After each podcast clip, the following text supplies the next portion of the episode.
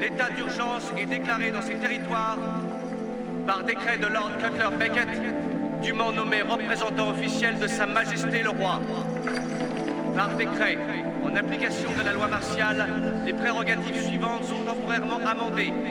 Droit de se rassembler suspendu.